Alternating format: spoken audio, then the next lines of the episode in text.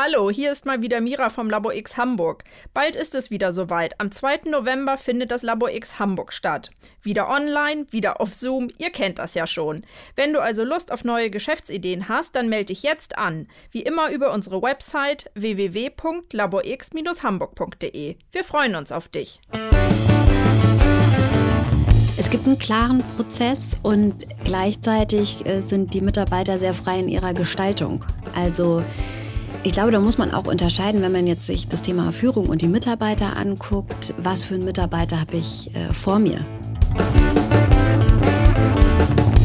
Ideencouch, der Podcast, der selbstständig macht.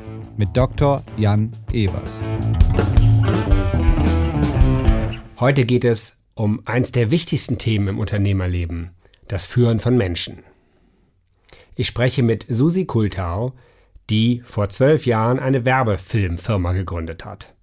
Dort zwei Hände voll Leute führt und über die meine Beraterkollegin Julia sagt, die führt von all meinen Mandanten am besten. Deswegen habe ich sie eingeladen und versucht zu dekodieren, wie sie das genau macht. Wir tauschen uns sehr intensiv und kontrovers aus, worin gute Führung besteht, was sie mit formalen Organisationsstrukturen zu tun hat, zum Beispiel mit einem Urlaubsantrag?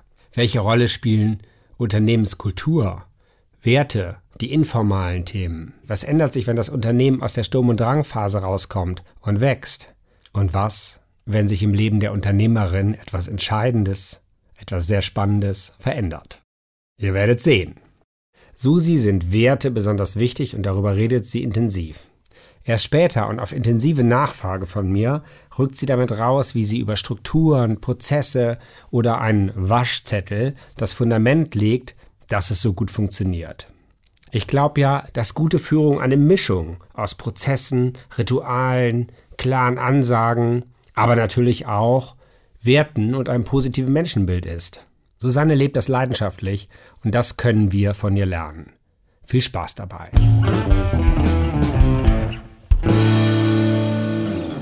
Heute spreche ich mit Susi Kultau von Saubere Filme. Hallo. Schön, dass du da bist. Vielen Dank für die Einladung. Ja, ich werde gleich erzählen, wie es dazu kam. Aber heute machen wir mal alles anders. Ich stelle mal kurz dein Geschäftsmodell vor und du sagst, was fehlt. Okay. Ja. Saubere Filme. Du hast ja ein Geschäftsmodell ähm, eingereicht und das fasse ich jetzt mal kurz zusammen. Also, es geht um Werbefilme und ihr versprecht euren Kunden, ähm, ihre Marke voranzubringen. Es geht um Sichtbarkeit, um Reichweite, um einfache und leicht verständliche Informationstransporte zur Emotionalisierung der Marke. Ja, das ist das Angebot. Und den Nutzen fand ich jetzt spannend, dass du sagst, es geht um gute Organisation. Also eigentlich sind Werbefilme ja so was Kreatives. Ne? Wenn man das im Fernsehen sieht, sind das alles irgendwie besonders äh, freakige Leute. Aber euer Nutzen ist halt, dass ihr sagt, es ist gut organisiert, dadurch wird es für den Kunden einschätzbar, Termin- und Budgettreue, vorausschauende Planung, dass das Ergebnis ihren Erwartungen entspricht. Ja, also der Film ist emotional, aber der Prozess ist sehr strukturiert. Deswegen sagst du auch, dass ähm, eure, wo ist es, Kernfähigkeiten sind, einen Film zu produzieren, aber eben auch sehr systematisch zu sein, Projektmanagementfähigkeiten, Führungskompetenzen zu haben. Ja, das fand ich so ganz, einen ganz spannenden Twist. Ja, und eure Kunden, du schreibst in mittelständische Unternehmen und Konzerne.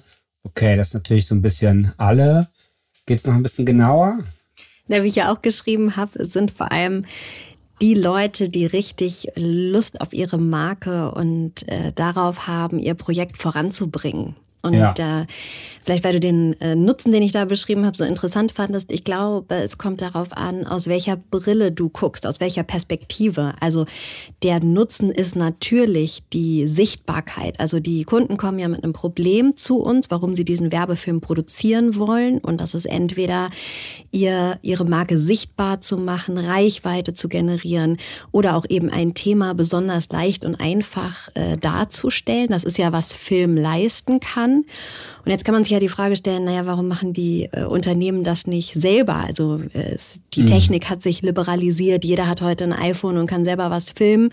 Das ist, weil wir die Experten dafür sind, weil wir natürlich im, in, wie man diesen Film aufbaut und erzählt, dass er dieses Ziel erreicht. Reichweite, ähm, Image, das können ganz verschiedene Ziele sein aber eben auch die Organisation. Also wie mache ich das möglichst effektiv zu diesem Ziel zu kommen? Und das ist natürlich auch ein Nutzen. Warum mache ich es nicht selber, sondern warum hole ich mir einen Dienstleister? Also da sind, glaube ich, zwei Blickwinkel, die man ansetzen kann. Okay. Da geht es dann wahrscheinlich um gute Prozesse und so. Da kommen wir auch gleich nämlich zu unserem wirklichen Thema dazu. Aber erst nochmal, das sagen das nicht alle? Also sagen nicht alle Werbeagenturen, die spezialisiert auf Filme sind, Werbefilmmacher, das, was du gerade erzählt hast. Also wo ist der USP? Braucht ihr überhaupt einen USP oder ist der Markt, ist die Nachfrage so groß, dass man gar nicht so einen USP braucht? Das ist ein sehr, sehr guter Punkt. Und die Frage haben wir uns damals auch gestellt vor zwölf Jahren. Braucht der Markt noch eine weitere äh, Werbefilmproduktion? Und wir haben die Frage ganz klar mit Nein beantwortet. Und dann hatte ich ein Aha-Erlebnis. Ich habe nämlich äh, angewandte Medienwirtschaft studiert und meine Bachelorarbeit über das Thema oder wollte sie über das Thema Online-Formate schreiben. Und jetzt muss man sich überlegen, 2009 war YouTube gerade vier Jahre alt. Facebook hat, glaube ich, um den Zeitraum seine deutsche Seite gelauncht und ein Instagram war einfach noch gar nicht äh, zu denken. Und ich bin damit zu meiner Chefin und habe gesagt, hey, ich habe hier ein ganz tolles Thema. Ich überlege, ob ich meine Bachelorarbeit darüber schreibe. Äh, wollen wir sowas hier nicht auch anbieten? Und dazu muss man wissen, das war eine sehr große Werbefilmproduktion, die ganz viel klassische TV-Formate gemacht hat. Also den 30 Sekunden, den wir alle aus dem Fernsehen kennen. Und dann hat sie damals gesagt, Schatzi, wir müssen hier Millionen von Umsatz machen, da kann ich nicht mit so kleinen Werbefilmchen äh, Geld verdienen. So, das ist jetzt sehr plakativ äh, dargestellt. Das Gespräch war ein bisschen ausführlicher, aber ähm, das trifft es ganz gut im Kern. Und da haben wir die Frage dann doch anders beantwortet, weil es, weil eben dieser Online-Markt kam und wir, ich und der Partner, mit dem ich die Firma damals gegründet habe, diese Frage total spannend fand. Wie sind denn eigentlich Werbeformate im Online-Bereich? Und habe da an meiner Hochschule ganz viel geforscht mit Unternehmen und habe die Frage dann eben mit Ja beantwortet. Der Markt braucht noch eine Filmproduktion, die darauf spezialisiert mhm. ist und die eben guckt, wie kann man diese super hochwertige Produktion, die im TV stattfindet, auf diesen Online-Markt adaptieren. Also dass man möglichst wenig Verlust in der Kreation oder auch in den Prozessen hat. Und das galt herauszufinden. Und das machen wir jetzt seit zwölf Jahren sehr erfolgreich. Ja, Super, schön erzählt. Ich finde, also da sind eigentlich zwei erste Aha-Effekte drin. Also eine gute Geschäftsidee kann auch sein, etwas zu machen, was es schon lange gibt, ist nur schlanker, kürzer, prozessmäßiger zu machen für einen Bruchteil des Budgets, also mit einem anderen Anspruch und damit ist auf eine Art neu zu erfinden und die Akteure, die den Markt sich bisher aufteilen, kalt zu erwischen, weil die sich nicht vorstellen können, dass man unter eine Million einen Film drehen kann. Ne? Ja, vielleicht kein TV-Spot, wobei das heutzutage vielleicht auch sogar noch zu challengen wäre. Aber ein neuer Markt entsteht für Filme und dafür braucht man ein neues Format. Also das, wenn ihr sowas seht in, in euren Märkten, dass neue Trends kommen, wo was anderes gebraucht wird, wenn euer Chef, eure Chefin sagt, nee, Schatzi Mausi oder wie du es gerade gesagt hast, das siehst du total falsch dann seid ihr vielleicht genau richtig. Das wäre mein erstes spannendes. Und das zweite, ja, wenn ihr eine Bachelorarbeit oder eine Masterarbeit über irgendwas Cooles schreibt und dadurch quasi ja mal Zeit habt, etwas systematisch strukturiert zu durchdenken und dann etablierte Profis euch sagen, nö, alles Quatsch, gar nicht so wichtig. Ja, lasst euch nicht so schnell enttäuschen, äh, abschrecken, sondern macht's wie Susi, die dann daraus eine Firma gründet, die es jetzt seit zwölf Jahren gibt und die erfolgreich ist. Und keine Bachelorarbeit über das Thema schreibt. Hast du dann nicht geschrieben? nee, ich habe dann ein anderes Thema genommen, weil der, äh, das Thema Firmengründung einfach so spannend war, dass die Bachelorarbeit dann sehr, sehr schnell gehen musste. Das heißt, ich habe ein sehr einfaches Thema genommen und mich dann äh, tatsächlich auf die Firma konzentriert. Witzig, ja, auch total schlau. Also ich kenne das von Doktorarbeiten ähm, aber auch von Diplomarbeiten. Man muss aufpassen, was will man? Will man irgendwie quasi eine richtig harte Nuss, ne? Und dann wird's lange dauern und, und häufig sind die Lieblingsthemen dann ja auch die Themen, wo man super engagiert und ehrgeizig ist. Oder sagt man, okay, ich will jetzt dieses Diplom haben oder diese Doktorarbeit, ich nehme jetzt noch nicht so ein kompliziertes Thema und verwirkliche mich woanders. Also don't get stuck in the middle. Absolut. und vielleicht noch ein Gedanke dazu, äh, ob es äh, das, was wir heute machen, ob es der Markt noch braucht. Und Heute ist das, was wir vor zwölf Jahren äh, gemacht haben, kalter Kaffee. Also heute weiß jeder oder sollte jeder wissen, wie äh, Online-Formate funktionieren. Und ich glaube, da gilt es auch in der ganzen Unternehmerkarriere oder im Entwicklung einer oder in der Entwicklung einer Firma dran zu bleiben und sich immer wieder zu hinterfragen. Und das machen wir regelmäßig und ähm, entwickeln uns da weiter. Was sind die Themen unserer Kunden? Was braucht der Markt? Also nur weil das vor zwölf Jahren eine gute Idee war, heißt das nicht, dass das heute immer noch so ist, weil der Markt nachzieht, weil die Teilnehmer mhm. nachziehen. Und dann gilt es eben darum, man hat ja am Anfang diese, diese Gründungsenergie, diesen, diesen Geist, der einen treibt. Und irgendwann im äh, Laufe des äh, Firmenlebens geht es dann in so eine Erhaltungsenergie. Ja. Das ist was, was ganz anderes und was, was man äh, als Gründer, aber auch als Team lernen muss. Ja, und da kommen wir eigentlich zu unserem eigentlichen Thema. Ich möchte nämlich jetzt mit Susi über Führung reden. Und zwar kommt das so daher. Ich, ab und zu mache ich einen Spaziergang mit einer Beraterkollegin namens Julia. Und einmal hatten wir das Thema Führung und haben, glaube ich, wahrscheinlich habe vor allem ich meine Irrungen und Wirrungen zum Thema Führung in 20 Jahren erzählt. Und dann sagte Julia, ah, ich habe eine Kundin und die hat echt einen super spannenden Führungsansatz und macht das ganz toll, obwohl die noch sehr jung ist. Und habe ich gesagt, so, die will ich kennenlernen, weil so oft bekomme ich hier im Podcast dazu Fragen. Und wie ihr alle hört, kämpfe ich dann immer und gebe mein Bestes. Aber ich finde, das Thema ist so gut, dass wir es mal alleine machen. Und deswegen machen wir heute vor allem Führung. Und ähm, ja, du hast mir in dem Vorgespräch, als wir uns dann kurz kennengelernt haben, dein Erweckungserlebnis zur Führung erzählt und das war so gut, das brauchen wir jetzt hier. Es ging irgendwie um Regen, im Regen, Tränen im Regen. Tränen im Regen, ja.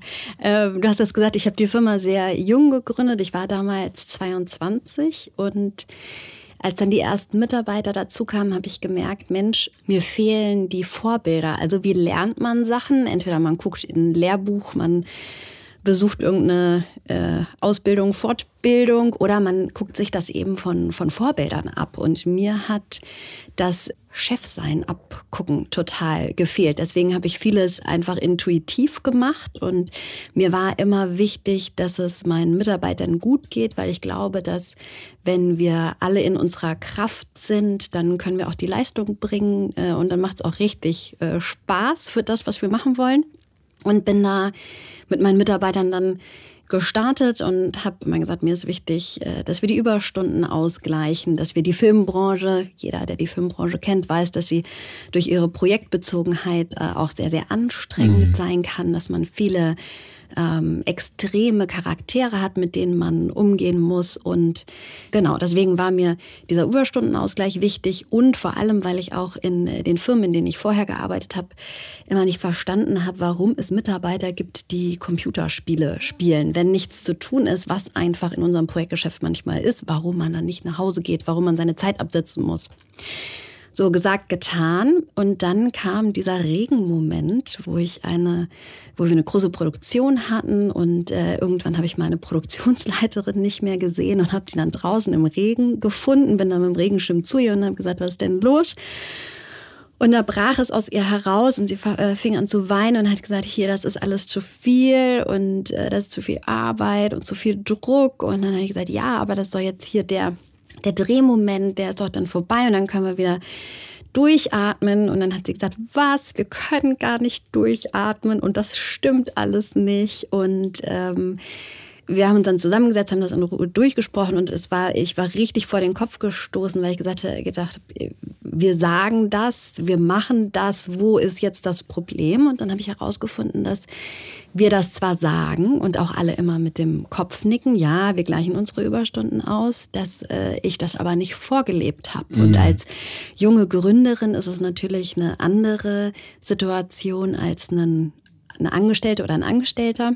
Und da ist mir so bewusst geworden, wie wichtig die Vorbildfunktion einer Führungskraft ist. Und ich kann das den Mitarbeitern natürlich erklären, Mensch, ich bin die äh, Gründerin, die Chefin, ich habe da einen anderen Anspruch an das, als, an, als ich den an euch habe. Aber da gibt es ja diese zwei Seiten. Das eine ist das Formelle, was man was man sagt und das andere ist das Informelle, was so, was so wabert, was so genau. gelebt wird. Und das genau. ist einfach wahnsinnig wichtig. Und da muss man aufpassen, dass es nicht zu weit auseinanderläuft. Ne? Also die Organisationssoziologen nennen das ja Formalstruktur. Das ist alles, was aufgeschrieben ist. Ja, was vielleicht gibt es dann auch, wird gesagt, Überstunden in jedem Vertrag steht. Überstunden werden sofort ausgeglichen und es gibt Leitlinien dazu und so. Dann gibt es vielleicht im Schaufenster, also in der Schauseite der Organisation nennen die das noch ein Leitbild, wo das alles. Und dann gibt es die wirkliche Praxis. So, und da sagen die immer so, wenn jemand neu kommt und äh, nach drei Wochen sich genauso verhält wie alle anderen, ohne dass das irgendwo steht, das ist die informale Praxis. Das ist Unternehmenskultur, kann man fast gleichsetzen. Ja. ja, und das ist, das sollte zumindest lose gekoppelt sein.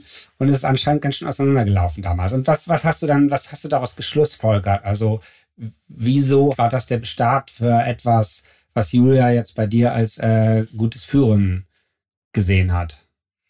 Ja, ich glaube, das war einfach so ein, so ein Aha-Moment, weil es einfach eine sehr extreme Situation war.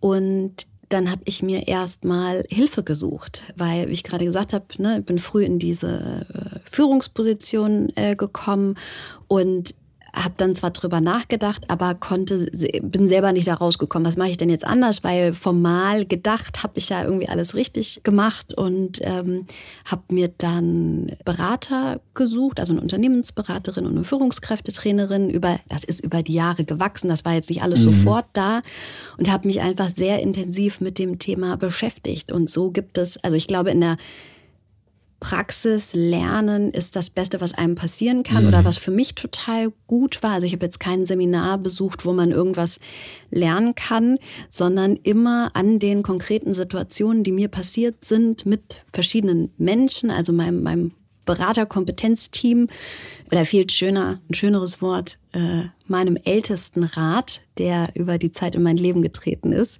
In der Firma oder außerhalb der Firma? Beides, sowohl als auch. Mhm. Also ich finde, das hat, äh, ich glaube, Nora Tschirner war es in einem Interview mal gesagt, dass äh, jeder einen Ältestenrat braucht, weil was uns ja verloren gegangen ist, ist so dieses Dorf, so die Ältesten, mhm. die das mhm. alles schon mal durchgemacht äh, haben. Und ähm, so habe ich Menschen, je nachdem, was für ein Thema ich habe, äh, zu denen ich dann gehe und sage, Mensch, könnt ihr mir helfen? Habt ihr die Erfahrung schon mal gemacht? Wie macht man das eigentlich? Ja, toll. Ich glaube, also das Entscheidende für mich ist dabei, dass also du damals deswegen fand ich das Erweckungserlebnis auch als Wort so schön. Du dich entschieden hast, dass dir das ganz wichtig ist, dass du das gut machst. So, ne? Du hättest ja auch sagen können, ja, okay, das ist jetzt eine Ausnahme oder weiter so oder ist halt in der Branche so. Aber du wolltest das wissen. Wir haben zwei Prämissen in unserem Betrieb. Die erste ist, es muss laufen, weil wir sind alle da, um unser Geld zu verdienen. Das ist der Job, der uns ernährt. Und die zweite Prämisse ist, uns muss es gut gehen, weil nur wenn es uns gut geht, dann können wir auch dafür sorgen, dass es mhm. läuft. Und das sind eigentlich so die zwei total unprätentiösen Dinge, an denen wir alles entscheiden. Und das heißt, wenn ein Auftrag reinkommt, wo ihr ähm, das zweite nicht gewährleisten könnt, dass es euch noch gut geht, dann lehnt ihr den ab? Nee, dann suchen wir eine Lösung dafür. Mhm. Also es gibt ja immer mehr als einen Weg. Und wenn wir das gerade nicht leisten können, kann es sein, dass wir uns äh, Unterstützung holen müssen, dass wir vielleicht am Timing was ändern. Also nur wenn diese zwei Faktoren äh, nicht erfüllt sind oder einer von beiden, ähm, heißt das nicht automatisch, dass wir Sachen okay. ausschließen. Und gib uns jetzt doch mal ein paar Sachen mit, die dann gut funktioniert haben im Unternehmen. Also Dinge, die du eingeführt hast als Lehren daraus, damit irgendwie dieses Gleichgewicht von es soll uns gut gehen und es soll funktionieren hier, es soll gut laufen, die Geschäfte sollen laufen, damit es in der Balance bleibt. Gib uns mal so ein paar Beispiele, auch ruhig, wenn du was probiert hast, was nicht funktioniert hat. Wenn wir ganz am Anfang gucken, was muss denn gegeben sein, damit überhaupt Mitarbeiter und Unternehmen zusammenpassen? Also ich habe das äh, ja. Glück, dass meine Mitarbeiter wirklich auch sehr lange bei mir sind, also acht, sieben, fünf Jahre. Ähm, und das hat natürlich was damit zu tun, dass wir gucken, passen wir überhaupt zusammen. Ja. Wir haben wie jedes andere Unternehmen auch schon äh, Leute eingestellt und äh, das hat nicht gepasst. Das gehört natürlich auch dazu. Aber ich glaube, am Anfang ist es ganz wichtig, äh, das Thema Werte und Ziele oder den, den Zweck zu beleuchten. Und da im Bewerbungsprozess einfach zu gucken, was ist das Ziel, was das Unternehmen hat? Wie sind die Werte, die ganz klar auch im Bewerbungsgespräch zu kommunizieren? Und dann beim Bewerber zu gucken, was will der eigentlich? Weil Motivation ist etwas, was man nicht beibringen kann. Die ist da und jeder Mensch hat auch mhm. eine ganz unterschiedliche Motivation. Mhm. Jetzt gibt es ganz viele tolle Lehrbücher, die das äh, kategorisieren. Ähm, für den einen ist Geld ein ganz, ganz wichtiger Faktor. Für den anderen ist es äh, Mitbestimmung. Und da einfach zu gucken, was ist das für ein Mensch? Und dann haben wir das hier im Unternehmen oder haben, können wir das bedienen, können wir das bieten? Und ich glaube auch, das Wertesystem ist was, was man nicht beibringen kann. Ähm, und das muss von Anfang an passen. Also äh, jeder Mitarbeiter, der bei mir jetzt im Unternehmen ist, der trägt unsere Werte zu 100 Prozent mit. Nämlich, sag mal ein paar Werte. Ein paar Werte sind zum Beispiel, es steckt in unserem Namen saubere Filme, die Verbindlichkeit, die Gründlichkeit. Also wenn wir sagen, das ist so, dann machen wir das auch so, dann kann man sich wirklich auf uns verlassen.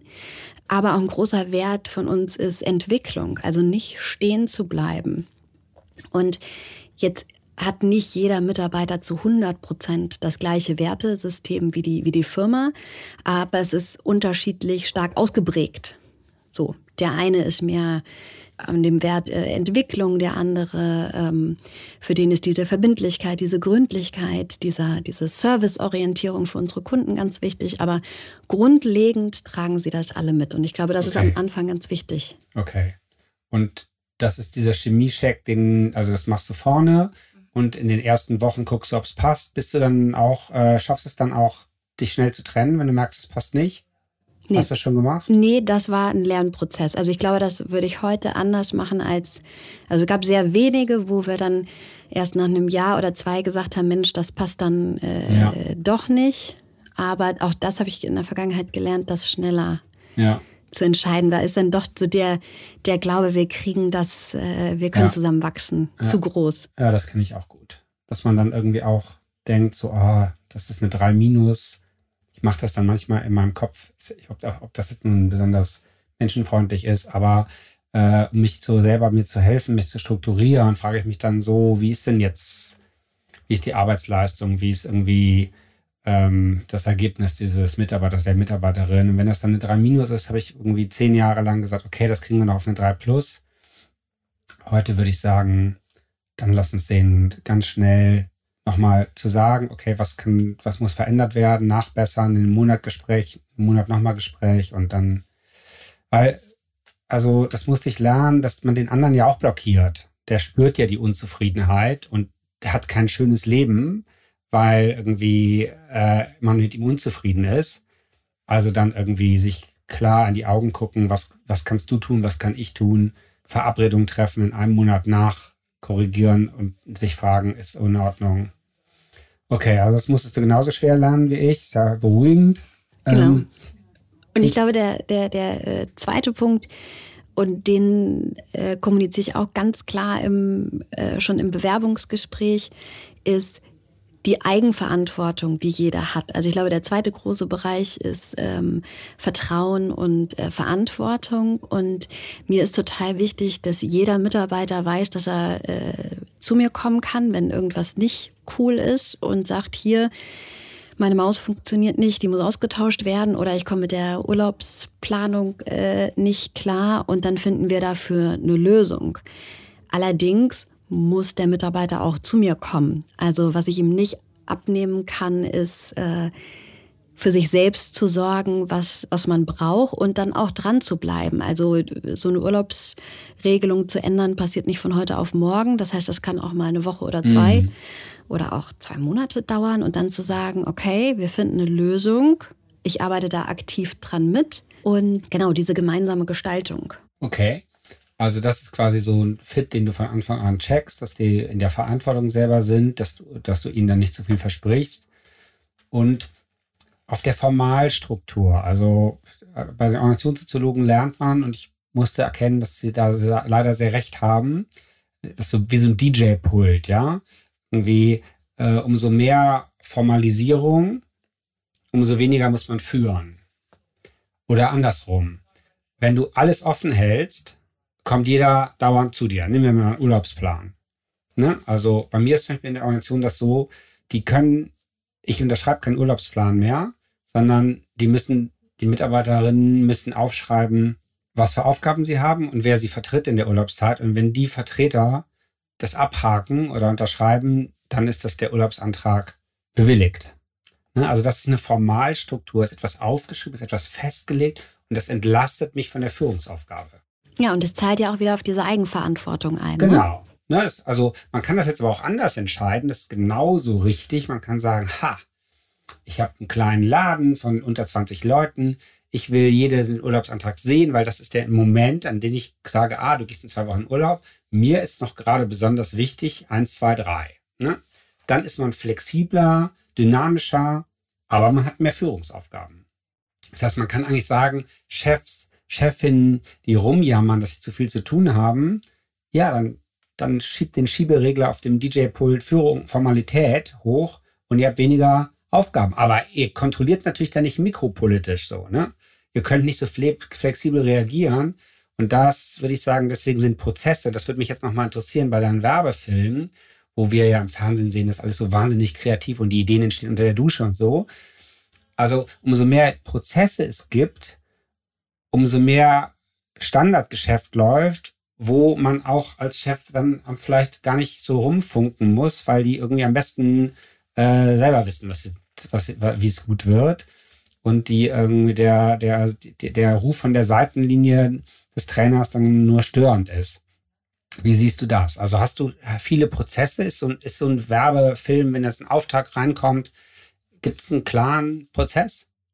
Es gibt einen klaren Prozess und gleichzeitig äh, sind die Mitarbeiter sehr frei in ihrer Gestaltung. Also ich glaube, da muss man auch unterscheiden, wenn man jetzt sich das Thema Führung und die Mitarbeiter anguckt, was für einen Mitarbeiter habe ich äh, vor mir. Es gibt die äh, Dirigenten, für die ist Mitgestaltung und sich selbst einbringen total wichtig. Und es gibt die Orchestermusiker, für die ist es ganz, ganz wichtig, diese Noten, die da stehen, zur 100 Prozent Perfektion äh, zu beherrschen und auszuführen.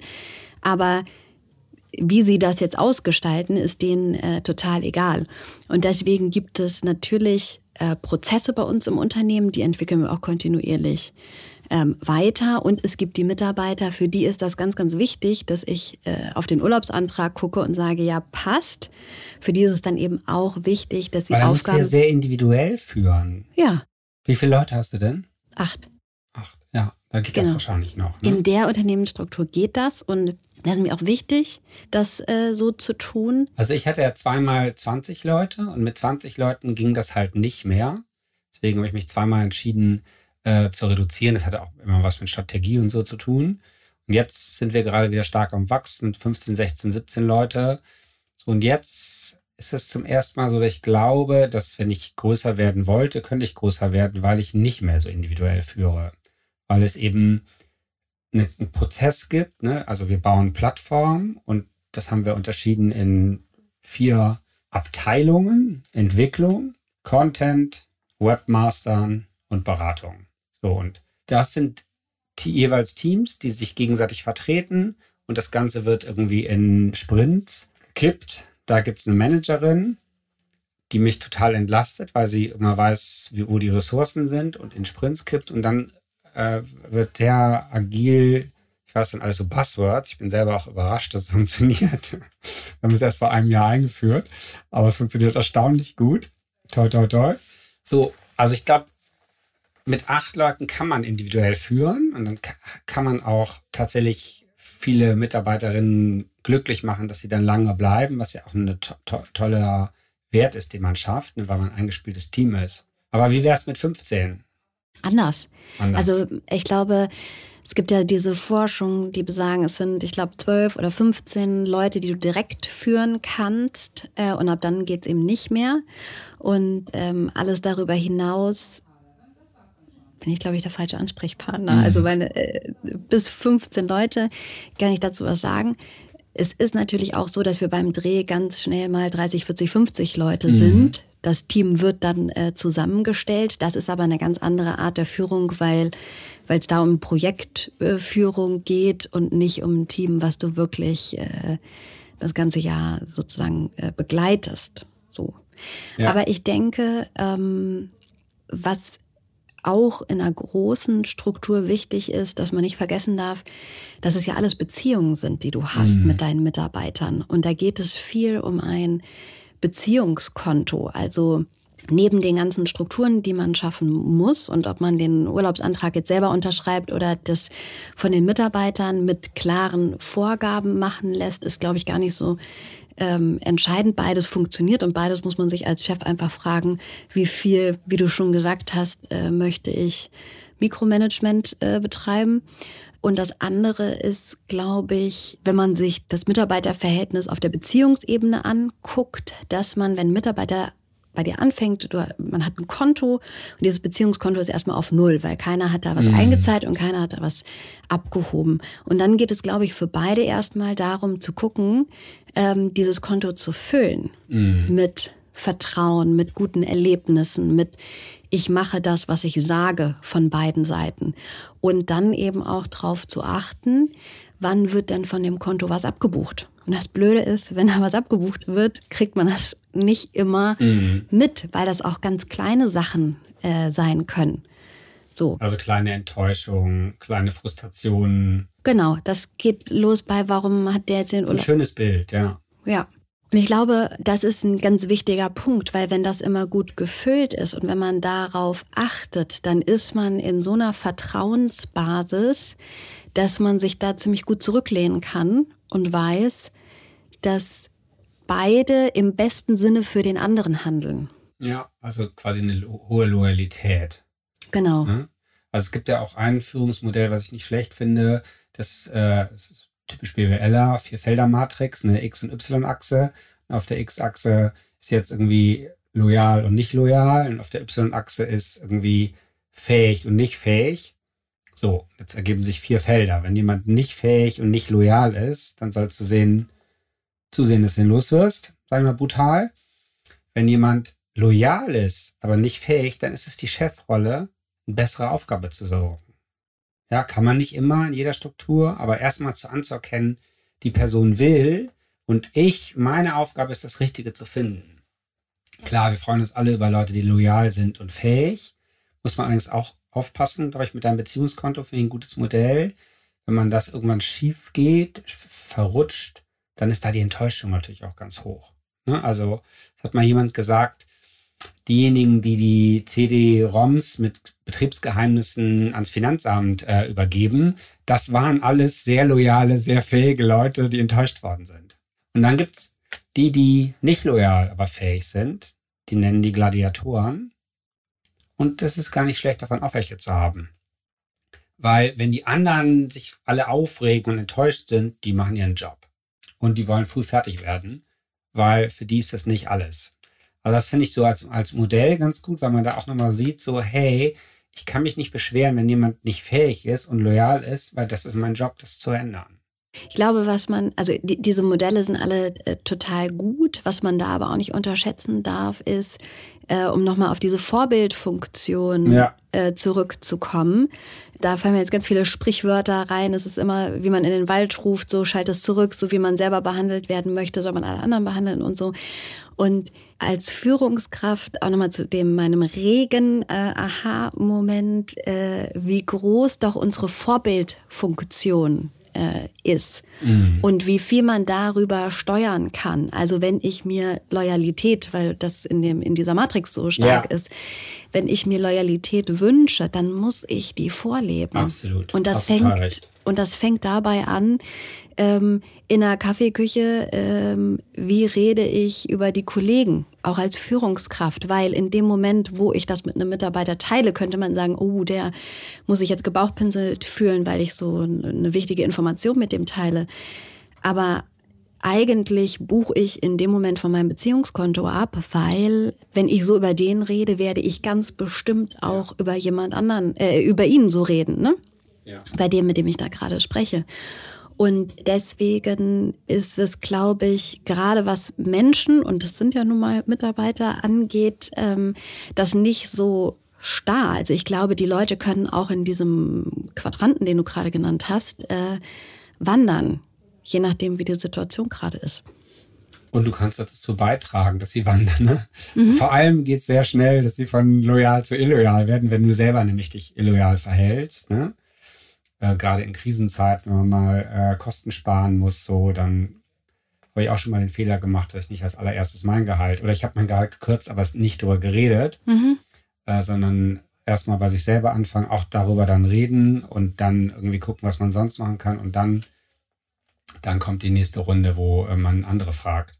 Und diese Motivation, also äh, was, wir, was ja auch in diesem Quadranten nochmal schön zu sehen ist, ist einfach diese Motivation. Und jeder von uns hat unter, hat eine andere Motivation ja. und ähm, die verändert sich auch im Laufe des Lebens, glaube ich. Wenn äh, stelle ich einen Single ein, der dann in fünf Jahren ähm, heiratet, auch da kann sich die Motivation ganz schnell ändern. Was passiert äh, so auch äh, Menschen, die mal durch eine lange Krankheit gegangen sind, habe ich schon erlebt, dass sich die Motivation da ganz äh, ändert. Und da dann auch einfach anzuerkennen und zu sagen, hey, wir sind alles Menschen, wir sind unterschiedlich. Ich nehme als Führungskraft, als Chef die Motivation so, wie sie ist und muss halt gucken, passt sie, passt sie nicht. Und wenn sie nicht passt, bevor ich dann sage, so, äh, ciao Kakao, ähm, können wir dann was tun, dass das eine Ressource für unser Unternehmen ist. Ja, genau. Also von da ist zu kurz gegriffen, wie alle vier Felder Matrixen zu kurz gegriffen sind.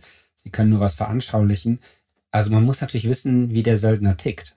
Mhm. Ja, was, was motiviert den? Und das ist manchmal Geld, aber nicht immer. Ganz oft ist es auch was anderes. Die, manche wollen dazulernen, das ist das Wichtigste. So, ne? Und das ist, glaube ich, auch die Aufgabe quasi. Du machst jetzt in der Einstellung diesen Wertecheck und so. Und man versucht irgendwie zu verstehen, passt wir zueinander. Das heißt aber noch lange nicht, dass man versteht, wie der andere tickt. Und das ist, was ich immer versuche, so im ersten Jahr, drei, vier, fünf Mal wirklich Zeit zusammen zu haben, um zu verstehen, was jemanden begeistert, was jemanden verschreckt. So, ne? Nicht, um dann zu manipulieren oder mein Verhalten anzupassen, aber damit ich diese Person ganzheitlich sehe, ja, und dann darauf eingehen kann. Und auch da, glaube ich, äh, äh, ganz schönes Thema, die Bedürfnisse, die, äh, das, was du gerade gesagt hast, geht es ja auch darum herauszufinden, was sind die Bedürfnisse meiner Mitarbeiter und gleichzeitig aber auch für dich als Chef, die Bedürfnisse des Unternehmens klar zu haben und Absolut. dann klar zu machen und in dem Vertrauen zu sein, dass jeder seine Bedürfnisse priorisiert und in Gesprächen dann so eine Offenheit herzustellen, dass man sagt, okay, mein Bedürfnis als Mitarbeiter ist eine andere Regelung zum Urlaub und äh, mein Bedürfnis als Chef des Unternehmens sind die für das äh, Unternehmen und dass dann jeder aber bei sich bleiben darf, weil was ja oft passiert ist, man macht sich, ähm, man geht in so eine übergriffige äh, Haltung und ähm, sieht die Bedürfnisse des anderen nicht oder der Mitarbeiter traut sich gar nicht zu kommen, weil er denkt, ja, das kann ähm, das kann das Unternehmen eh nicht äh, leisten genau. und dann baut sich so ein, so ein Frust auf. Und da einfach mhm. zu sagen, nein, ich darf bei mir bleiben und du bleibst bei dir und wir sind uns sicher, dass wir das Beste für den anderen im Sinn haben und so zu einer guten Lösung kommen. Ja, sehr schön formuliert, ja. Also hier mein erster Buchtipp, Schulz von Thun, Kommunikation für Führungskräfte. Ganz, ganz dünnes Buch, wo aber auch ganz viel um sowas geht, wie man aktiv zuhört, also sicherstellt, dass man den anderen versteht. Das heißt aber nicht, dass man dann derselben Meinung ist, so, ne? Gerade harmonische Menschen, zu denen gehöre ich wahrscheinlich auch, haben so das Problem, dass sie Schwierigkeiten haben, lange nachzufragen und den anderen zu verstehen, weil sie dann denken, das ist ja schon Zustimmung. Man muss dann ja, aber das ist halt die Rolle des Chefs, ne? zu sagen, ich bin, habe hier eine Rolle zu spielen. Ich bin Geschäftsführer, so und ich will dich verstehen. Ich will genau verstehen, was deine Bedürfnisse sind. Und jetzt mache ich einen Cut und sage so, und die Bedürfnisse des Unternehmens sind hier so und wie können wir das lösen? Auch wenn ich als Mensch total bei dir bin, als Geschäftsführer bin ich nicht dabei. Und das äh, bringt Schulz von Thun an ganz vielen Sachen, seinen vier Schnäbeln, vier Ohren, so. Äh, wirklich tolles Buch, sehr dünn, sollte jeder ähm, alle zwei, drei Jahre mal lesen, tue ich auch, hilft total. Und für alle, die tiefer einsteigen wollen, Band 1, 2 und 3. ja, so weit habe ich es nie geschafft. Band 1 habe ich, glaube ich, glaube, inneres Team ist, glaube ich, das Band 2. Ne? Das finde ich auch super. So, so, damit arbeite ich für mich selbst. Es gibt Mitarbeiter, bei denen ist es mir schon ein paar Mal passiert, dass wir ein Gespräch hatten und am Ende des Gesprächs habe ich gemerkt, da stimmt was nicht und konnte aber um auf der Sachebene habe ich versucht nachzufragen, bin aber nicht an den Kern äh, gekommen und dann habe ich ein bisschen Zeit dazwischen gelassen, das nochmal reflektiert und bin dann nochmal neu ins Gespräch und habe dann einfach meine Thesen ausprobiert, was es denn war, um an diesen Kern zu kommen. Und ich finde es immer wieder erstaunlich, wie unterschiedlich man Sachen verstehen kann. Und äh, gerade jetzt für jemanden wie mich, der einen Anspruch hat, äh, dass es allen gut geht, also auch dieses Wohlbefinden einfach ein hoher, äh, einen hohen Stellenwert hat, ist das manchmal ganz schwer auszuhalten und ähm, dann eben auch zu gucken, wie komme ich da hin, wie kriege ich das gelöst, wie komme ich an diese äh, an diese Ebene, auf der es jetzt passiert ist, weil wir haben das ja auch nicht immer so bewusst. Also auch ich, wenn ich was gesagt bekomme, habe nicht immer gleich bewusst, welchen Nerv trifft das denn oder auf welches Erlebnis resoniert das jetzt, das ich mal hatte, was mit der Situation jetzt gerade gar nichts zu tun hat. Jetzt wird es ja bei dir ganz spannend. Ne? Du bist schwanger, fünfter, sechster, siebter Monat, sowas? Siebter, achter. okay, gut. Ähm, und jetzt erzähl mal, wie, äh, wie stellst du dir das vor? Was waren deine Sorgen? Was bereitest du vor? Weil du fällst jetzt ja demnächst aus als Chefin, zumindest für ein paar Wochen. Ja, wir haben das äh, lange geübt und gut trainiert mit langen Urlauben im Vorfeld. Ähm, von daher ja, also mir war es von Anfang an wichtig, so äh, wie es meinen Mitarbeitern gut geht.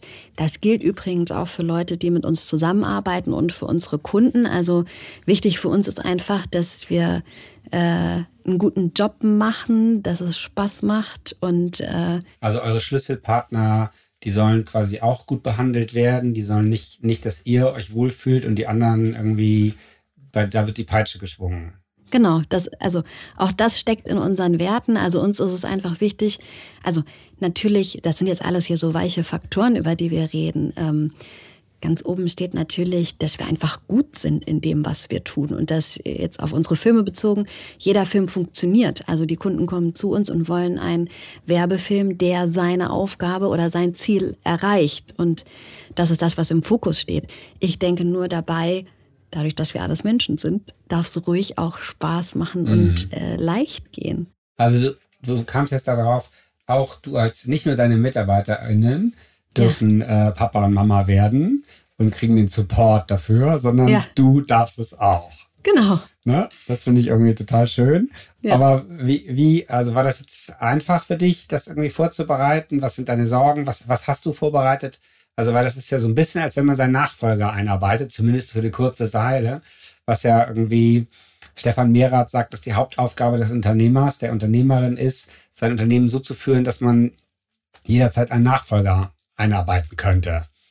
Ne? Und eben aufhört, irgendwie alles so rum zu improvisieren und mal heute mal so und morgen anders. Also wie hast du es gemacht? Hast du irgendwie mehr formalisiert? Ähm, hast du hast du Leute äh, zum Stellvertreter gemacht? Also ich glaube, das haben wir nicht erst jetzt gemacht, als äh, ich schwanger geworden bin. Ganz im Gegenteil, ich glaube, die letzten Jahre dachte ich immer, um Gottes Willen, ich darf alles nur nicht schwanger werden als äh, Chef. Ähm, und wenn man es dann erstmal ist, dann geht alles ganz leicht. Nein, mir war das auch schon vor der Schwangerschaft wichtig, mir selber auch ein gutes Privatleben zu erlauben. Ja. Also, dass nicht einfach die Arbeit alles ist. Sie ist ein großer Teil und ich liebe die Firma und das, was wir tun und ähm, muss jetzt auch lernen, da ein Stück weit loszulassen für die Zeit, wenn das Baby kommt. Aber was ich damit sagen will, ist, ich habe schon sehr früh Strukturen geschaffen, die auch ohne mich funktionieren nicht in Gänze und nicht äh, für immer. Dafür ist unser Geschäft immer noch ein ähm, People's Business. Also es ist ganz wichtig, mit wem hast du da zu tun und auch dieser ähm, Gründungsmotor, ähm, den, den ich immer noch anhab, die Sachen weiterzuentwickeln.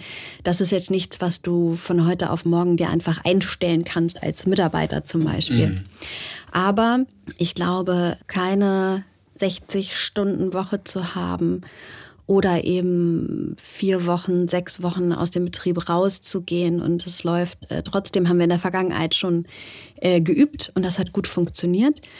Und ich glaube, das ist, da kann ich jetzt gar nicht so eine, so eine Maßnahme. Aber Strukturen, benennen. du hast eben das Wort Strukturen benutzt. Ne? Da, genau. Ich finde es schön zu sagen, Urlaub machen, auch mal länger Urlaub machen, ist ja. ein gutes Training für die Firma. Ja. Ne? Und ist gut, auf eine Art ist auch eine Nagelprobe, um, um, um mal zu sehen, wie gut hat man denn seine Strukturen im Griff. Ja. Muss man da dauernd Mikromanagement führen und alles äh, läuft irgendwie daneben, wenn man nicht da ist? Ja, dann ist man wahrscheinlich auch kein besonders guter Chef. Ähm, oder kann man das? Also, so, das finde ich erstmal als Statement gut. Aber was für Strukturen hast du eingezogen die letzten Jahre? Jahre, ja. Also ich, vielleicht äh, unterschätze ich das Thema Strukturen auch, weil das für uns einfach was super Selbstverständliches ist, weil ich auch einfach ein sehr strukturierter Mensch bin. Also das geht bei dem Ablagesystem los, wo jeder weiß, wie so eine Datei benannt werden muss und äh, wo sie hingehört äh, bis hin zu Prozessen, die wir gemeinsam entwickeln und die wir auch gemeinsam immer wieder hinterfragen. Wir haben jetzt gerade. Also es gibt für einen Werbefilm gibt es einen klaren Prozess es gibt auch einen klaren Prozess, äh, um den erstmal den, den Job zu gewinnen. Also ja. wo wir einfach über die Jahre entwickelt haben, wenn jetzt eine Anfrage reinkommt, äh, also Kunde XY sagt, hey, ich möchte gerne Werbefilm machen, dann haben wir verschiedene standardisierte Prozesse. Was wir den fragen, was wir dem geben, wie wir die Entscheidung treffen, also dass wir uns dann auch ganz schnell die Frage stellen, was können wir für den Kunden tun? Also was ist unser Mehrwert für genau diesen Kunden, für dieses Projekt? Und wie gewinnen wir den Kunden? Und das sind, das ist jetzt ein Beispiel ähm, von vielen. Das sind Prozesse, die wir über die Jahre entwickelt haben. Wie wird ein freier Mitarbeiter bei uns abgerechnet? Dafür gibt's die Prozesse, die Vorlagen und das ist für jeden klar. Was wir auch machen, ist, dass wir uns regelmäßig weiterbilden, intern im Team, zu diesen Strukturen oder zu Themen, wo einer, wo ein Teammitglied einfach besonders gut drin ist. Es hat auch jeder Mitarbeiter ein, ein Weiterbildungsbudget, wo er sich extern, je nachdem, in welchem Bereich okay. er sich weiterbilden möchte. Das, da will ich mal kurz jetzt reingreifen, weil es ist echt spannend, Susi. Du hast jetzt sehr lange über weiche Faktoren geredet. Ja. Und zwar genau die, die jetzt gerade so hip sind, so Werte und so weiter und so fort und ja. Menschen und so. Finde ich auch alles ganz wichtig, finde ich auch ganz toll, in einer Zeit zu leben, wo das wichtig ist. Und jetzt erzählst du, was eigentlich das ist, was wahrscheinlich der Grund war, dass Julia mir sagte, geh mal zu der. Und du sagst, ja, das ist für mich so selbstverständlich, weil ich so ein strukturierter Typ bin. Und genau das fehlt, glaube ich, in den meisten kleinen Unternehmen. Unter zehn Mitarbeiter, da wird irgendwie geführt nach Zuruf. Aber nein, bei dir gibt es für ganz verschiedene Sachen, zum Beispiel auch Kunden gewinnen, ist ja eine Aufgabe, wo es auch darum geht, Werte zu checken, aber über einen Prozess und nicht darüber, dass man jedes Mal wieder dieselben Geschichten erzählt, sondern was fragt man den, was gibt man dem, wie arbeitet man mit Freien zusammen. Für all das hast du Strukturen geschaffen und das ist wahrscheinlich die Voraussetzung, weswegen du dann Urlaub üben konntest oder nee, Schwangerschaft, äh, Mutter sein üben konntest über lange Urlaube. Das ist spannend. Ja, und ich halte trotzdem die, äh, die Werte, die Bedürfnisse, alles, worüber wir gesprochen haben, für viel wichtiger, weil wenn klar, wenn die Werte, wenn der Kompass des Unternehmens klar ist, brauche ich nicht eine einzige Struktur, weil dann würde jeder Mitarbeiter genau richtig entscheiden. Ja, also man sagt, Unternehmenskultur kann mangelhafte Formalstruktur ausgleichen. Das würde jetzt dir recht geben, mhm. führt aber zu einem Nightmare an Führung und Prozessen. Also ich würde sagen, saubere Strukturen und Prozesse und dazu dann auf dieser Basis die Zeit haben, auf Beziehungen zu achten, auf Werte zu achten und so, das ist die beste Kombi. Aber keine Prozesse zu haben oder falsche Prozesse oder nicht mehr zeitgemäße Prozesse, und dann dauernd reparieren zu müssen. Und äh, ne, in den 50er Jahren hätte man dann noch rumgeschrien. Irgendwie, okay, das tut man jetzt nicht mehr, ne, weil das nicht mehr so en vogue ist, ja auch total richtig. Aber man ist ja trotzdem frustriert und sauer, weil die Prozesse nicht stimmen, man dauernd reparieren muss. Und dann ist es auch schwierig mit Weiterbildung und so weiter. Also alles, glaube ich, alles, was du sagst, ist auf der soliden Basis von etwas, wo du sagst, das fällt mir leicht und deswegen rede ich da gar nicht drüber. Aber für unsere Zuhörer wäre das sehr, sehr spannend. Also was, was, was fällt dir sonst noch ein an Prozessen und Strukturen, die du eingezogen hast und die deine Führungsaufgabe vereinfacht haben aus den letzten Jahren? Na, also ich glaube, dass ähm, jetzt zusammengefasst, was ich eben gesagt habe, dass jeder Schritt, den wir tun, ähm, dass wir versuchen, den zu automatisieren. Also wie kann man es besonders äh, effektiv machen? Und mit automatisieren meine ich auch eben den Prozess festzuhalten, dass der transparent ist, ähm, dass man das in Weiterbildung oder in Updates äh, regelmäßig äh, hinterfragt und eine gute, ja, eine gute Kommunikationskultur. Ja, das ist eine super Kombi, ne? Also, aber ja. du lest jetzt gerade noch einen drauf, ohne es zu merken. Automatisieren ist natürlich das Extremste an der Struktur wenn man es automatisiert hat, kann man ausschließen, dass es menschliches Versagen gibt. Ne? Jetzt in der, in der, ne? Und deswegen hast du wahrscheinlich alles, was du konntest, automatisiert, was super ist. Und jetzt die Kommunikationsstruktur ist dann, glaube ich, das, dass man immer wieder, und das ist leider ja auch Führungsaufgabe, dass man immer wieder wiederholt, möglicherweise am besten in einer Art, dass es nicht so wie Wiederholung klingt, darauf hinzuweisen, dass es gibt. Ne? Mhm. Also da finde ich irgendwie ganz schön diesen Ausspruch, dass wenn man merkt, dass was schief geht irgendwo, dass man dann, dann nicht reinspringt und rummotzt, sondern dass man eher sucht nach etwas, wo es funktioniert und das dann zum Thema macht. Boah, ich finde so toll, dass der Moritz irgendwie das Tool benutzt hat und wir dadurch so einen guten Erfolg hat. Also, dass man als Führungskraft immer wiederholen muss. Und das musste ich wahnsinnig hart lernen, weil ich dachte irgendwie immer so, ja, wenn ich es zweimal gesagt habe, dann wissen es doch alle. Aber nein, überhaupt nicht. Also die Sachen, die einem wichtig sind, egal ob es Werte sind, aber auch Strukturen, Prozesse, mhm. Automatisierung, da muss man hinterher bleiben, dass das auch benutzt wird, dass das alle kennen, dass irgendwie auch Mitarbeiter anderen Mitarbeitern zeigen irgendwie, wie sie das benutzen. Und ich glaube, das ist das, was du wahnsinnig gut machst und was wir jetzt so langsam rauskriegen.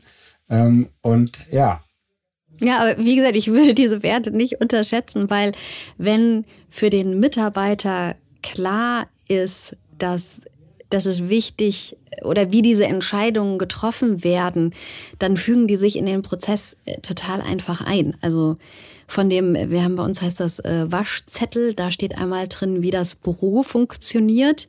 Und das wird automatisch auch von den Mitarbeitern gepflegt, weil jeder hat den einmal bekommen, als er ähm, neu angefangen hat. Und jeder weiß, wie wichtig das ist. Und dementsprechend. Sag, wie, lang ist der Waschzettel? Oh, ich glaube, mittlerweile sind es 15 Seiten. Ja. Ich, wenn ich jetzt, wenn ich, das, das wenn meine Mitarbeiter das hören. Erfahren wir, dass es, dass es in anderen Organisationen heißt das dann Organisationshandbuch oder ja, so, ne? genau. ne? oder ISO ja. 9000 oder so. Ja. Ich finde es total toll, das Waschzettel zu nennen. Irgendwie. Und ja, und dann wahrscheinlich immer, wenn was nicht funktioniert, guckt ihr da drauf und optimiert ist, ne? Oder legt es fest oder so. Genau. Und das ist, das nennt man Formalstruktur. Ja, das sind jetzt so grundlegende Sachen wie, äh, wie funktioniert der äh, Drucker, ja, und trotzdem bekommt jeder neue Mitarbeiter auch eine Einweisung, ähm, aber mhm. man hat das so als Spickzettel und kann da nachgucken. Und genauso haben wir ein äh, Projektmanagement-Tool, wo die Prozesse beschrieben sind, aber du kommst nicht drum herum. Also das kann da ganz wunderschön schwarz auf weiß äh, stehen, wenn das nicht gelebt wird. Also ja. wenn dieser informelle Teil nicht äh, da ist, dann glaube ich, bringen die Strukturen Absolut. auch nicht so ja, viel. Da, da, bin ich total bei dir. Ne? Das, ohne das eine ist das andere nichts irgendwie. Und wenn, wenn man, wenn eine Wertschätzung gegenüber einander ist, Vertrauen da ist oder so und jemand sagt, hier, das ist wichtig, dass im Waschzettel irgendwie Abschnitt 3 irgendwie, dass wir das befolgen, das wissen wir aus Erfahrung. Ja, dann ist irgendwie, ist es eine Frage des irgendwie, ob man Vertrauen hat, ob die Leute es dann machen oder nicht. Da hast du total recht. Und es ist auch, man kann, oder natürlich versuchen wir die Sachen zu automatisieren, vor allem auch ähm, voneinander zu lernen. Also nach jedem Projekt setzen wir uns zusammen, machen ein Feedback und teilen das aber auch mit den Teams, die nicht auf dem Projekt waren, damit die von uns oder von den Menschen, die das Projekt jetzt gemacht haben, äh, lernen. Ja, auch tolles System. Ne? Also ich weiß, dass wir uns das auch oft vorgenommen haben und es auch ab und zu mal machen, aber viel zu selten. Aber ich glaube, gerade ist dieser Austausch, dieser Austausch ist wichtig, weil es wird auch Mitarbeiter geben, die den Podcast jetzt hören und sagen, Waschzettel, ich weiß noch nicht mal mehr, wo der äh, ablegt, weil du lernst natürlich sehr gut über Emotionen. Das heißt, wenn ich dir eine Geschichte erzähle, Mensch, beim Dreh, dieser Drehteller, der hat nicht funktioniert, hätten wir mal den ja. gehabt, ja, dann merkt er meine Emotionen, dann kommt auch noch die Geschichte, wie der Kameramann da drauf äh, reagiert hat und er merkt sich das viel besser als ich gucke da jetzt bei eben Six-System unter XY nach. Also Natürlich hast du recht, die Strukturen sind wichtig. Es ist vor allem wichtig, formal, wie man jetzt den Kameramann abrechnet, äh, wie das die Firma handhabt. Aber dieser Austausch, und das ist natürlich ähm, auch schwierig, weil im Projektalltag oder im Alltag haben natürlich die Projekte Priorität und sich dann nochmal hinzusetzen, Feedback zu machen und das dann auch noch mit allen teilen. Da gehört natürlich auch Disziplin Absolut. oder der, der Wert, also zu verstehen, was der Wert dahinter ist. Okay, jetzt nochmal zurück. Wie stellst du es denn jetzt vor? Also bei, so, bei Schwanger ist ja das, man bereitet sich mal wahnsinnig darauf vor, dass das Kind da irgendwann äh, geboren wird. Und da geht man zur Geburtsvorbereitung und so. Äh, die erstaunliche News ist, dass danach dann irgendwie auch bleibt. Das Kind ist dann nicht weg. und da bereitet einem nicht so äh, viele vor. Genau, du wolltest wissen, wie ich es gemacht habe. Also ich habe mir erstmal mit meiner Stärke äh, Formalstruktur dachte ich so, oh Gott, oh Gott, ich muss meine Mitarbeiter irgendwie auffangen, die müssen weich fallen und habe eine riesengroße Präsentation gebaut und habe erklärt, was meine Aufgaben eigentlich sind, wie ich die jetzt in Zukunft organisieren werde, wer was übernimmt, wann ich wieder wie zurückkomme. Und äh, dann habe ich das auf eine ganz äh, charmante Art und Weise dem Team gesagt, dass ich jetzt ein, ein Kind bekomme und dass wir jetzt eine Präsentation haben und ich sie gerne da durchführen möchte. Und dann hat mein Team folgendermaßen reagiert. Die haben gesagt, ah, geh weg mit deiner Präsentation, du bist schwanger. Wie schön ist das denn? Ja. Und dann haben, sind sie aber trotzdem mit mir durch die äh, Präsentation gegangen. Und äh, wie mache ich das? Wir haben äh, klar Strukturen dafür geschaffen, dass alle Aufgaben, die ich habe, die ich äh, in, einer, in, einem gewissen Zeitraum nicht machen kann, ähm, übernommen werden im Team. Und wir haben uns auch noch ein, äh, ein bisschen Verstärkung geholt für den Aufgabenbereich. Und dass ich dann die Freiheit habe zu gucken, wenn das Baby da ist, wie ist das denn so drauf? Wie kann man, kann man das mit ins Büro nehmen? Und äh, dann eben mit den Aufgaben anfange, die zeitunabhängig sind, also die ich morgens um acht, aber auch nachts um zwölf machen kann, je nachdem, äh, wie es mir geht und dass ich dann beide meine Babys äh, gut versorgen kann. Ja. Ja, eine Firma ist, die eigene Firma ist schon auch ein bisschen Baby, ne? Total. Gut, dass sie schon zwölf ist. Ja. okay, es könnte jetzt Pubertät werden, aber gut. Ähm, es wird okay. auch Pubertät. Ich bin mir ganz sicher, dass es eine äh, Pubertät wird und auch eine gute Pubertät, weil es bedeutet natürlich für alle Mitarbeiter mehr Verantwortung, ähm, aber eben auch das Spüren, dass ich ihnen das zutraue und dass sie diese Verantwortung tragen können. Und die ähm, so eine Firma ist ja auch ein System und wenn da jetzt ein Rädchen äh, sich verändert, verändert sich das ganze System. Also Absolut. das ist jetzt auch nochmal ein Veränderungsprozess und ich ähm, eine äh, gute Freundin und Geschäftspartnerin hat letztens auch gesagt, wow, was für eine tolle Chance ist das denn äh, für dein Team? Und ich freue mich jetzt auch total drauf, ähm, was sie draus machen. Ja. Und was ich über ja, das die. Das ist schön, ja. Das, das ist so diese systemische, ähm, es gibt ja inzwischen ganz viel systemisches Coaching, systemische Beratung und da ist ja das der, der, der Glaubenssatz, ne, dass eine Firma ist ein System und ähm, wenn einer dauernd sagt, ich kann alles und mach alles, dann irgendwie äh, bleiben natürlich dann nur Leute zurück, die irgendwie, äh, denen das nicht so wichtig ist, sich selbst so weiterzuentwickeln. Und das Gegenteil ist auch der Fall. Und jetzt in diesem System irgendwie äh, fällst du aus und du musst ein bisschen in die zweite Reihe. Also mein Rat wäre tatsächlich, also ich bin schon seit zwölf Jahren Teilzeitunternehmer und äh, das ist mir auch total wichtig. Ähm, und ich habe von Anfang an, als mein Sohn geboren wurde, Mittwoch und Donnerstagnachmittag bin ich nicht hier. Das wissen auch alle und das System hat sich darauf eingestellt. Die wissen, dass ich an dem Tag ein bisschen mehr Schnappatmung habe, also ich irgendwie Sachen fertig kriegen will vorher. Also ich glaube, man, man, man, kann nicht alles mobil setzen und das rate ich auch allen UnternehmerInnen. Also wenn man sich selber seine Verfügbarkeit mobil setzt, dann wird das System sich darauf einsetzen. Also für mich ist immobil Mittwochnachmittag und Donnerstagnachmittag. Also äh, ich weiß, irgendwann hat jemand einen Minister angerufen, wollte mich sprechen und hat irgendwie das jemand dem auch gesagt, so, nee, also äh, Mittwochnachmittags irgendwie hat er eh was keine Zeit, dass er was in Kindern. Das fand ich auch total richtig und völlig in Ordnung. Ähm, ne, also, und ich, mein Handy klingelt dann auch nicht. So, auch, auch das so. Also, und ich arbeite auch nicht am Wochenende. Also, ich habe jetzt vorletztes Wochenende gearbeitet, das war das erste Mal in zwei Jahren. Also, ich glaube, man muss sich überlegen, was man sich wirklich antut, so was man sich antun will. Und das ist jetzt irgendwie quasi eine Chance, es nochmal neu zu justieren. Also ich glaube an die 40-Stunden-Woche. Ich glaube, ja. 40 Stunden ist gut. Also ich glaube, das ist nochmal ein ganz wichtiger Punkt, den du sagst, diese äh, ganz klaren Ansagen. Also wenn wir über Strukturen und ähm, über Werte und all das sprechen, was, glaube ich, super wichtig ist, ist diese klare und transparente Kommunikation. Also ganz genau zu sagen, was, was erwarte ich und was... Ähm, also wenn es jetzt um Mitarbeiter und Aufgaben mhm. geht, ähm, aber auch was wie ist der Rahmen und den super klar zu definieren. Und ich bin jetzt an der Stelle einfach super schwammig, weil ich in eine Situation komme, in der ich vorher noch nicht war und deswegen erstmal gucken muss, wie sie. Das ist auch Lebensweise, ne, dass du nicht glaubst, irgendwie das alles zu wissen und denn jedes Baby ist anders und so, das finde ich ja. auch total gut. Äh, so, und trotzdem muss man, glaube ich, äh, auch einen Zielkorridor haben und das machen ja viele Unternehmerinnen ja am Ende falsch, dass irgendwie äh, dass das Babyunternehmen so wichtig ist, dass alles andere darunter gestellt wird.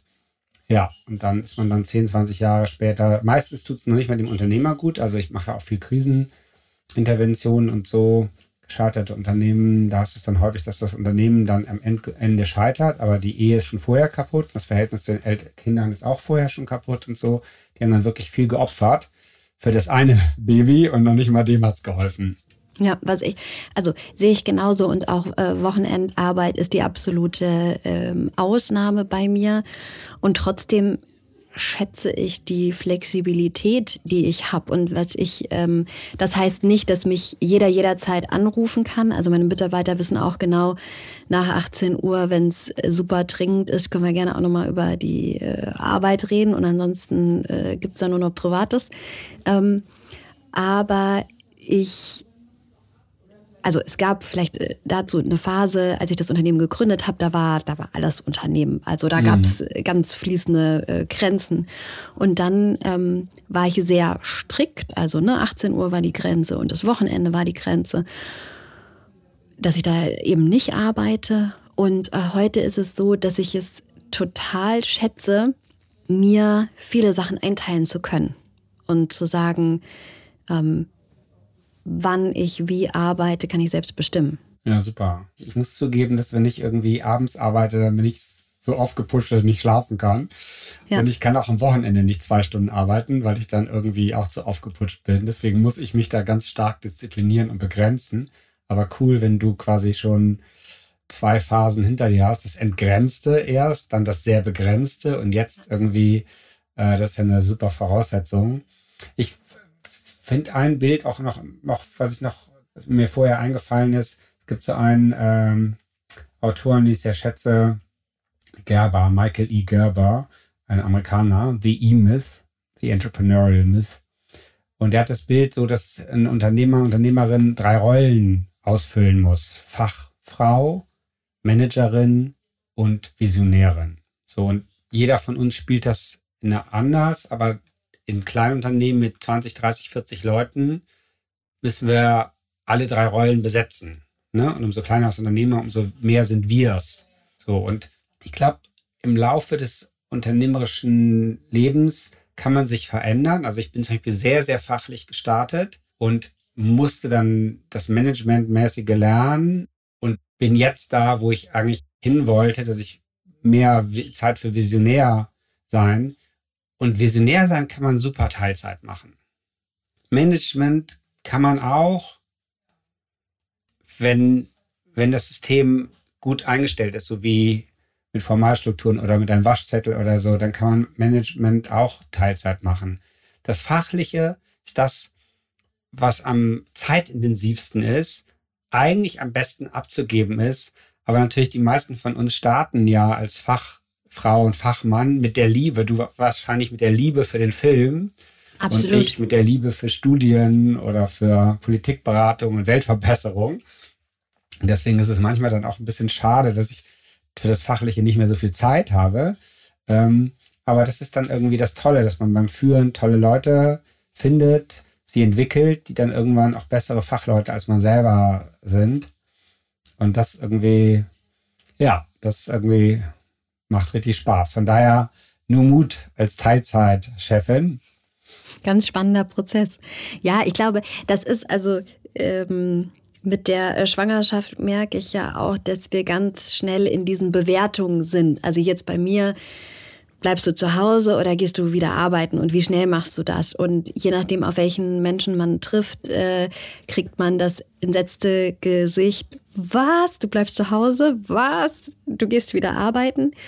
Und ich glaube, so ist das als äh, Unternehmer auch. Also es muss sich für dich, also für den Unternehmer, der, der du bist, ähm, richtig anfühlen. Und jeder von uns hat ja auch eine unterschiedliche Leistungskapazität äh, und auch das schwankt. Also und es wird weniger im Laufe des Jahr Lebens. ja, und mit der Schwangerschaft merke ich auch, da geht irgendwie Energie nochmal irgendwo ganz anders hin. Ja.